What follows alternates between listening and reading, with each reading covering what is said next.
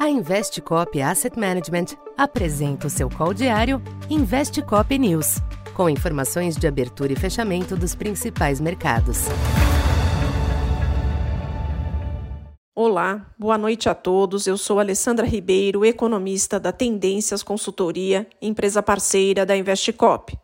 E hoje, dia 14 de novembro, no fechamento dos mercados, tivemos nos mercados americanos um dia de certa realização de lucros, depois de duas sessões seguidas na última semana de ganhos, na esteira de uma inflação ao consumidor mais moderada que o esperado e a expectativa também de um Banco Central americano reduzindo o ritmo de alta da taxa básica de juros por lá. O mercado segue na aposta majoritária de uma alta de 50 pontos para a reunião de dezembro. As bolsas americanas fecharam então essa segunda-feira em queda, com Dow Jones queda na casa de 0,6, S&P 500 na casa de 0,9. Observamos, observamos também uma alta nos juros, tanto de curto quanto de mais longo prazo por lá, e o dólar também ganhando valor em relação às principais moedas.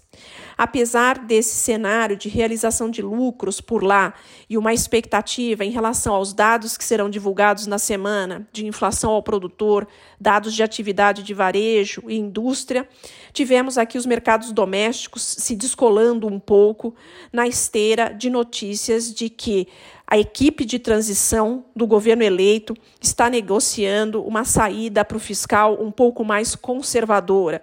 E as discussões dessa segunda-feira apontaram para despesas fora do teto sendo programadas para um período de um ano e o volume de recursos, principalmente para programas sociais, eh, sendo discutido na casa de 130 bilhões de reais e não mais na casa de 175 bilhões de reais.